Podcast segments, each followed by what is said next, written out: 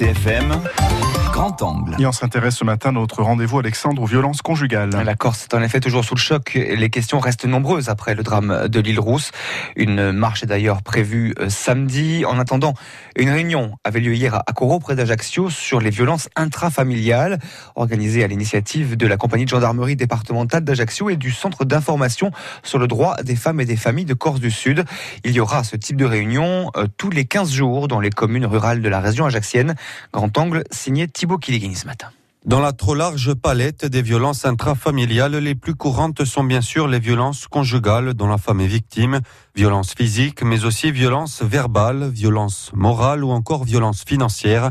À l'origine, souvent, une famille qui se sépare et se déchire.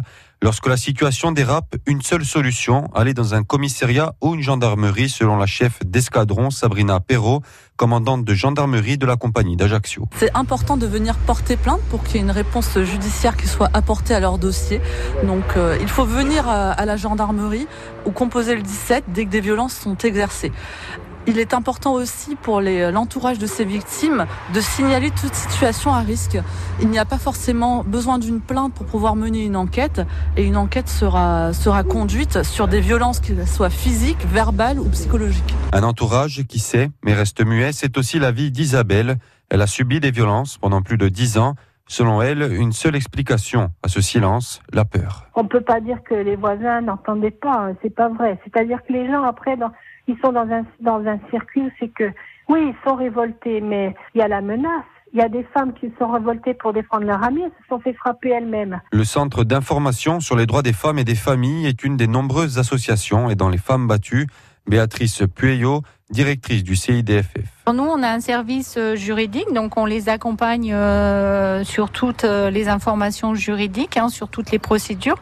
Et aussi, on a un service psychologique, c'est-à-dire que les femmes peuvent venir verbaliser chez nous et avoir un suivi entièrement gratuit, bien sûr, et confidentiel. Et surtout sans jugement. Un numéro d'urgence est disponible pour les femmes victimes de violences conjugales, le 39 19. Des aides au logement existent aussi pour les aider à fuir leur foyer.